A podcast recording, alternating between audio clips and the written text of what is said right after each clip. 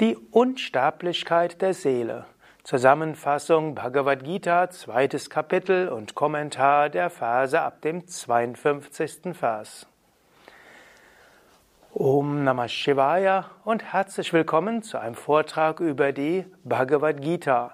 Mit diesem Vortrag beginnt eine neue Reihe in der ganzheitlichen Yoga Vidya Schulung, nämlich Vorträge über die Bhagavad Gita. Mein Name ist Sukadev von www.yoga-vidya.de. Das zweite Kapitel ist eines der wichtigsten Kapitel der Bhagavad Gita. Ich sage normalerweise, es gibt drei Kapitel der Bhagavad Gita, die von ganz besonderer Bedeutung sind, nämlich das zweite, das elfte und das achtzehnte Kapitel. Man kann sagen, das zweite Kapitel fasst alle Themen der Bhagavad Gita zusammen. Das elfte Kapitel ist so ein Wendepunkt. Ab dem elften Kapitel sieht der Arjuna die kosmische Gestalt und erfährt die höhere Wirklichkeit. Und das 18. Kapitel macht eine Zusammenfassung von allen Themen der Bhagavad Gita und sagt ganz konkret, wie geht man mit Entscheidungen um und wie geht man auch mit Unsicherheiten um und wie spiritualisiert man sein ganzes Leben. Das zweite Kapitel beginnt damit, dass Arjuna Krishna um Rat bittet. Arjuna ist in einer schwierigen Situation. Er steht vor einer wichtigen Entscheidung. Er weiß nicht, wie er sie treffen soll. Er weiß, egal wie er sich entscheidet, es wird zu Schwierigkeiten führen. Und in dieser Situation, wo Arjuna sich ganz an Krishna wendet, als sein Lehrer, siebter Vers sagt, mein Herz ist vom Makel des Gefühls überwältigt, mein Geist verwirrt hinsichtlich meiner Pflicht. Ich bitte dich, sage du mir klar, was für mich richtig ist. Ich bin dein Schüler. Lehre mich, da ich bei dir Zuflucht gesucht habe. So wendet sich Arjuna an Krishna und Krishna geht erstmal nicht auf die Frage ein, die Arjuna gestellt hat. Was soll ich tun? Krishna wird stattdessen sagen, die Seele ist unsterblich. Er sagt im 13. Vers, so wie in diesem Körper das Verkörperte, also die Seele durch Kindheit, Jugend und Alter geht, so geht es auch in einem anderen Körper. Der unerschütterliche Mensch sorgt sich nicht darum. So sagte also Arjuna, sagt Krishna dem Arjuna als erstes, die Seele ist unsterblich. Und dieses eine Leben ist eben nur ein Leben. Es gibt noch so viele andere. Du inkarnierst dich wieder und wieder. Mache dir nicht zu viel Sorgen um das, was dir in einer Inkarnation geschieht. 14. Vers sagt er, die Kontakte der Sinne mit den Objekten, o Arjuna, die Hitze und Kälte, Vergnügen und Schmerz hervorrufen, haben einen Anfang und ein Ende. Sie sind nicht dauerhaft. Ertrage sie tapfer, o Arjuna. So sagt er ihm also gut, und jetzt in diesem Leben, dort hast du Vergnügen und Schmerz. Es geht mal gut und mal weniger gut. Erfahrungen kommen und alles geht wieder. Mach dir da nicht so viel Sorgen. Ertrage das Ganze, aber halte eine gewisse Ruhe bei allem. Also zuerst, Seele ist unsterblich, Seele ist ewig. Und in dieser Welt gibt es Höhen und Tiefen. Sei, habe Gelassenheit und Ruhe. Dann geht er weiter und sagt, diese Körper, die das ewige, unzerstörbare und unermessliche Selbst umgeben, haben ein Ende. Das ist der 18. Vers. Also sei dir bewusst, Körper hört irgendwann auf. Dein eigener Körper hört auf, die Körper von anderen. Und ob jetzt der Körper etwas früher oder später stirbt, so erheblich ist es nicht. So sagt er im 17.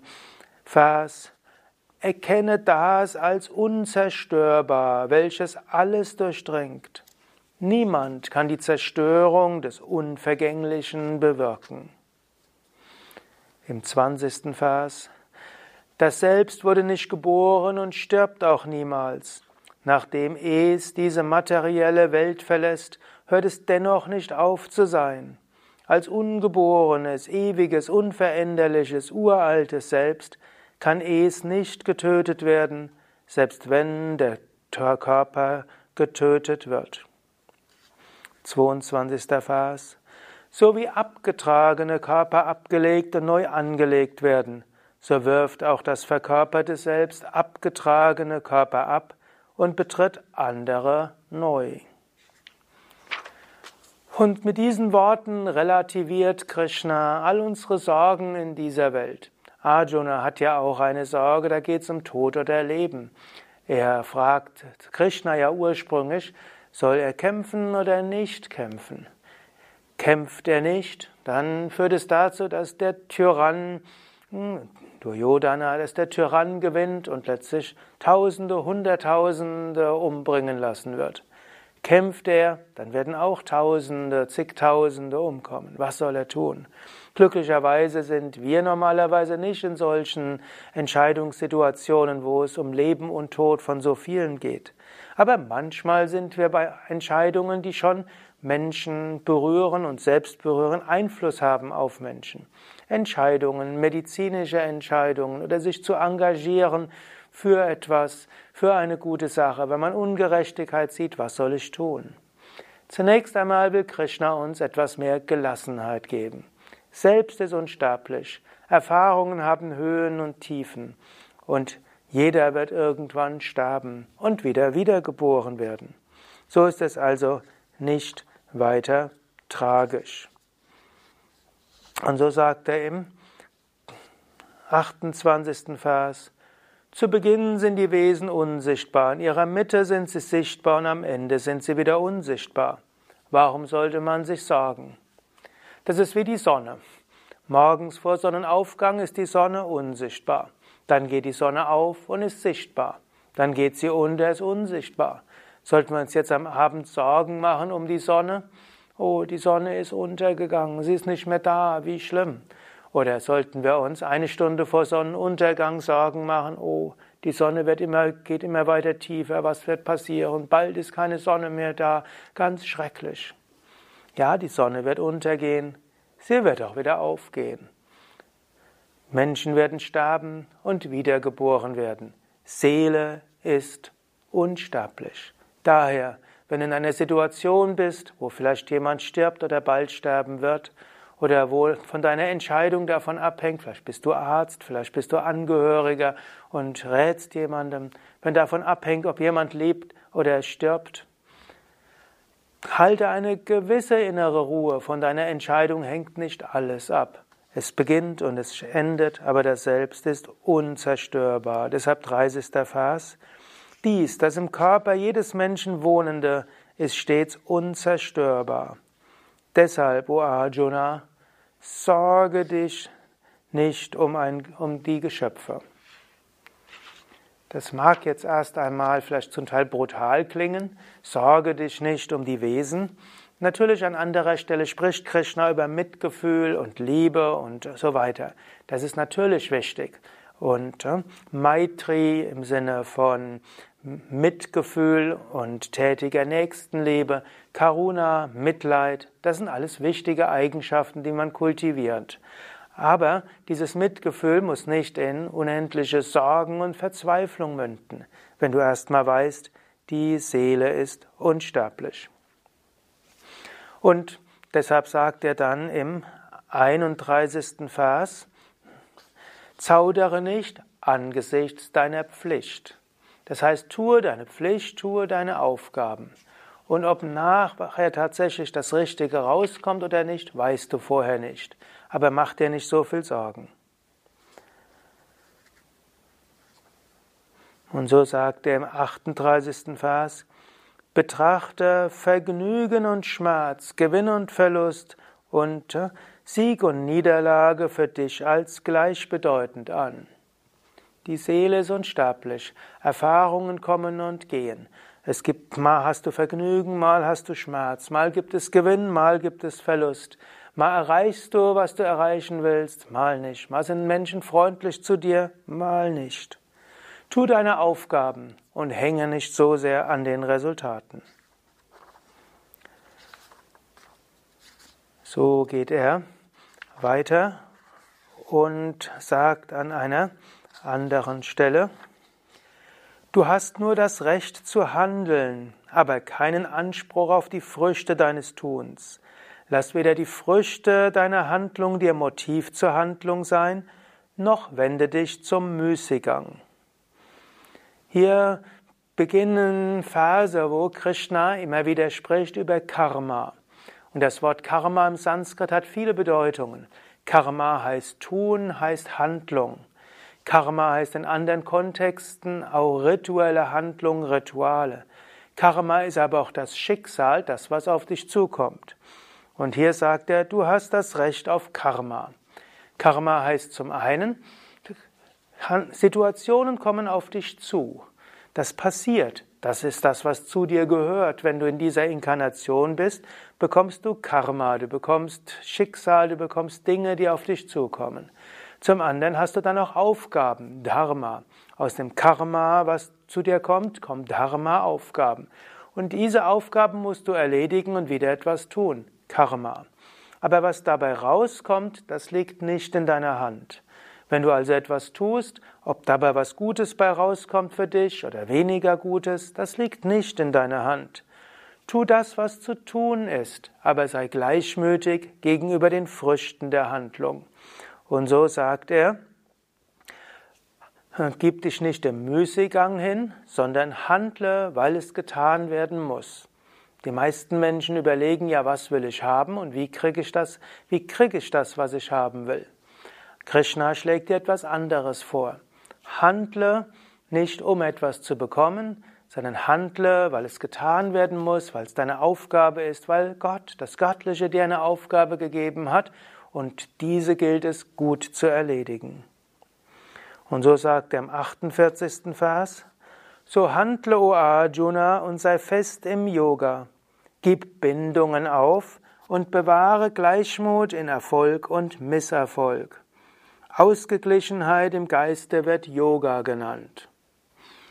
Krishna gibt ja in der Bhagavad Gita verschiedene Definitionen von Yoga. Hier sagt er Samatvam Yoga Uchyate.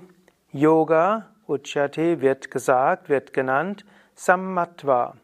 Und Samatva heißt Gleichmut, Gelassenheit. Yoga heißt Gleichmut, Gelassenheit. Und zwar, wie können wir Gleichmut und Gelassenheit haben? Dieses Thema greift Krishna immer wieder auf. Er sagt, Bindungen aufgeben, Verhaftungen aufgeben, Erwartungen aufgeben und dann insbesondere Gleichmut in Erfolg und Misserfolg. Sei also immer bewusst, welche Aufgaben bringt dir das Leben? Was ist deine Aufgabe? Und welche Erfahrungen bringt dir das Leben? Denke nicht, das Leben sollte mir die Aufgaben geben und diese Erfahrungen. Schimpfe nicht mit dem Leben und mit Gott und mit den Menschen, dass sie sich anders verhalten, als du es gerne hättest und dass du das nicht bekommst, was du gerne hättest. Es kommt, was kommen soll, damit du daran wachsen kannst. Wenn du mit deinem Geist irgendwo denkst und diese Verhaftung hast, so sollte es sein, dann kannst du nicht die Lernlektionen annehmen, die das Leben bringt. Wir könnten sogar die Analogie der Schule nehmen. Angenommen, du gehst in den Unterricht und du hoffst, und es ist Geschichtsunterricht, und da geht es jetzt gerade um die Geschichte der Aufklärung, und du hoffst, eigentlich hast du gedacht, es geht um die Geschichte des, der Renaissance. Du kannst dann ständig darüber schimpfen, dass nicht die Geschichte der Renaissance behandelt wird, und du lernst gar nichts über die Geschichte der Aufklärung. So ähnlich. Du erwartest, hm, dass irgendetwas gemacht wird, dass du irgendwelche Lektionen bekommst in dem Leben und du schimpfst die ganze Zeit, dass nicht das kommt, was du eigentlich willst. Und dann bist du natürlich enttäuscht. Gib Bindungen auf und sei offen, was das Leben dir bringt. Das gilt ja natürlich nicht nur mit dem Leben allgemein. Wenn du mit anderen Menschen zusammen bist, anstatt dir vorzustellen, wie die sich zu verhalten haben, was die zu sagen haben, sei offen, was du dort lernen kannst. Oder geht ja noch in eine weitere Weise. Angenommen, du gehst mal in einen Ashram und dann hoffst du, das und das lerne ich dort. Dann bist du vielleicht enttäuscht, wenn du nicht das lernst, was du denkst, was du lernen müsstest. Sei offen für das, was das Karma dir bringt und was vielleicht deine Lernlektionen im Ashram sind. sei offen, gib Bindungen auf, sagt er hier. Und dann sagt er auch noch, sei gleichmütig in Erfolg und Misserfolg. Also erstens, keine, löse dich von deinen Erwartungen, löse dich von deinen Verhaftungen, löse dich von Vorurteilen, vorgefassten Meinungen und so weiter. Sei offen, was kommt, was kommen soll und was wirklich jetzt in deinem Karma dran ist. Und dann als nächstes sei offen in Erfolg und Misserfolg.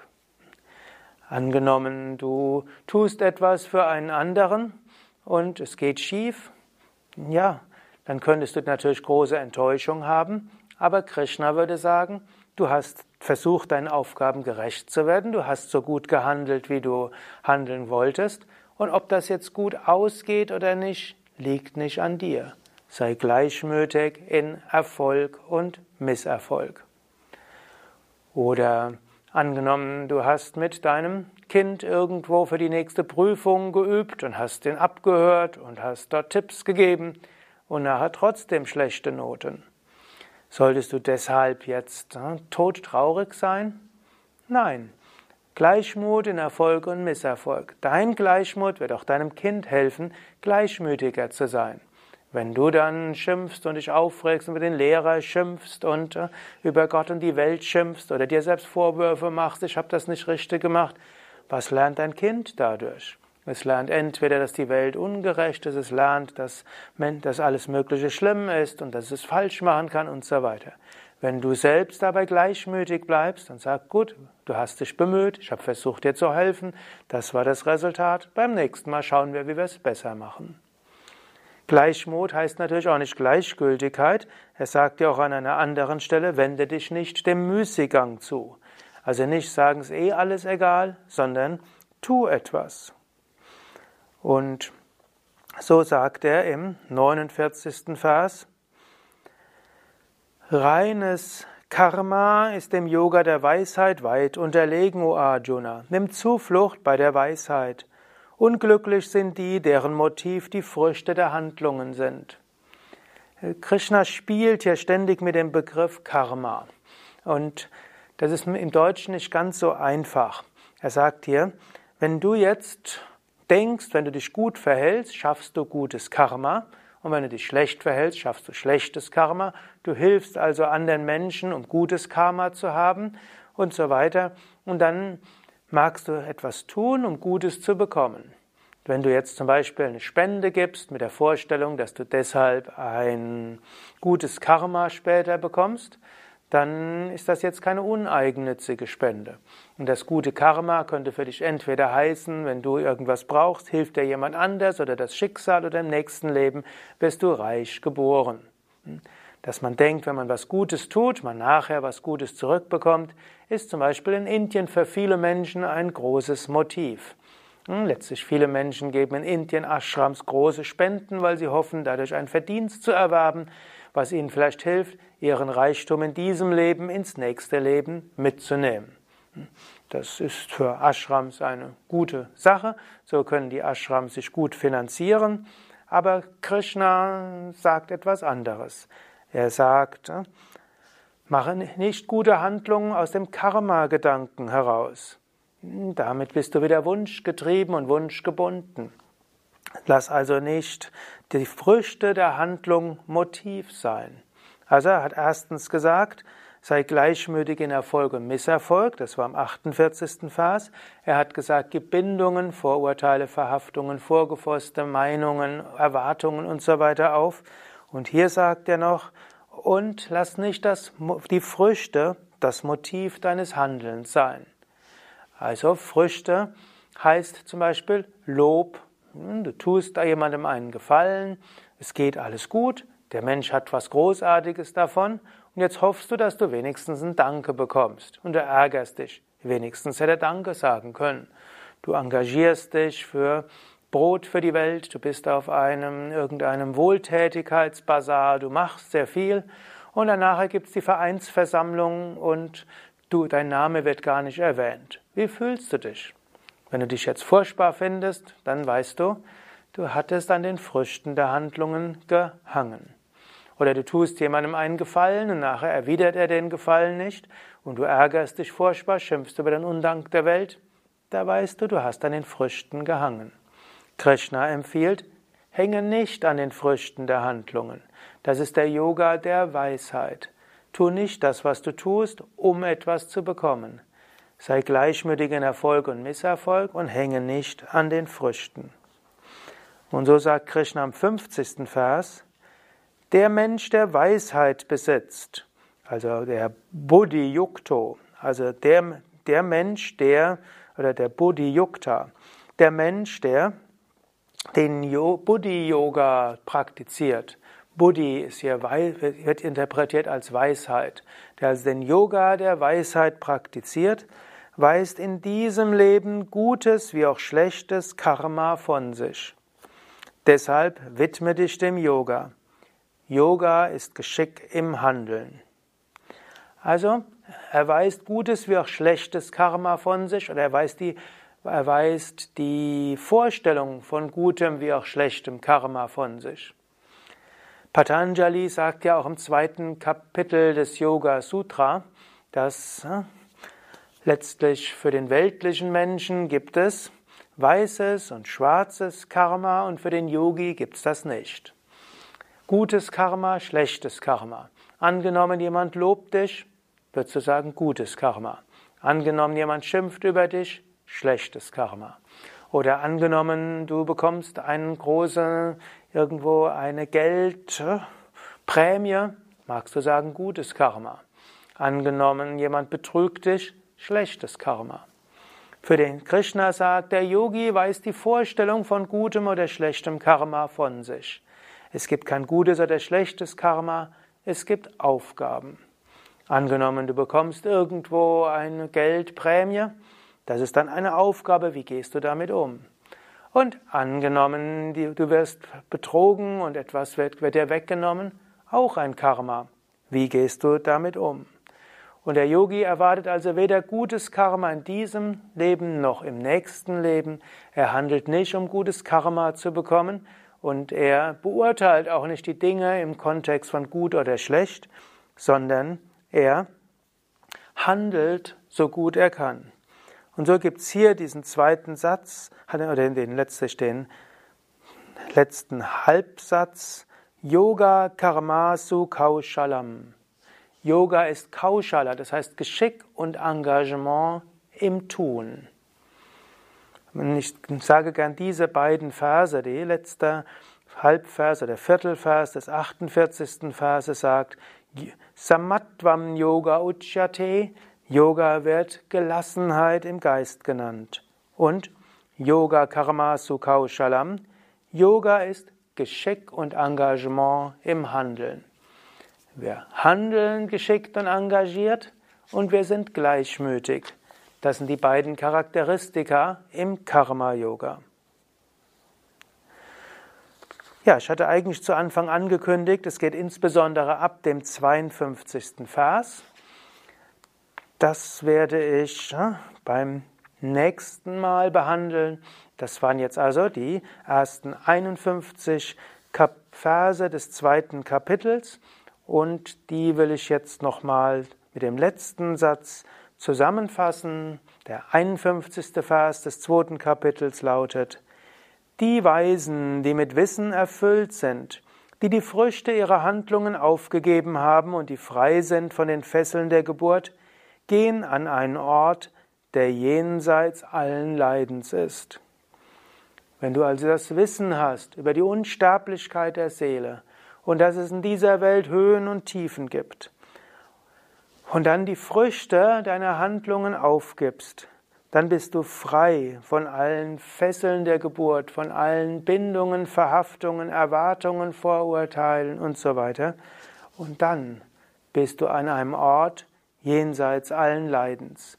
Das kannst du zum einen interpretieren, du bist hier und jetzt und wo auch immer du bist, an einem Ort jenseits allen Leidens. Und natürlich Irgendwann erreichst du die Gottverwirklichung. Ja, soweit also der Kommentar zu den ersten 51 Versen des zweiten Kapitels, Zusammenfassung davon, letztlich Wiederholung, was ich schon mal in einem ähnlichen Vortrag gesagt habe. Mein Name ist Sukadev von www.yoga-vidya.de. Kamera und Schnitt ist Nanda. Dieser Vortrag ist Teil der Reihe zum Thema Bhagavad Gita und ein Teil der Vorträge im Rahmen der ganzheitlichen Yoga Vidya Schulung, auch Begleitmaterial und Ausbau zum, zur zweijährigen Yogalehrerausbildung bei Yoga Vidya.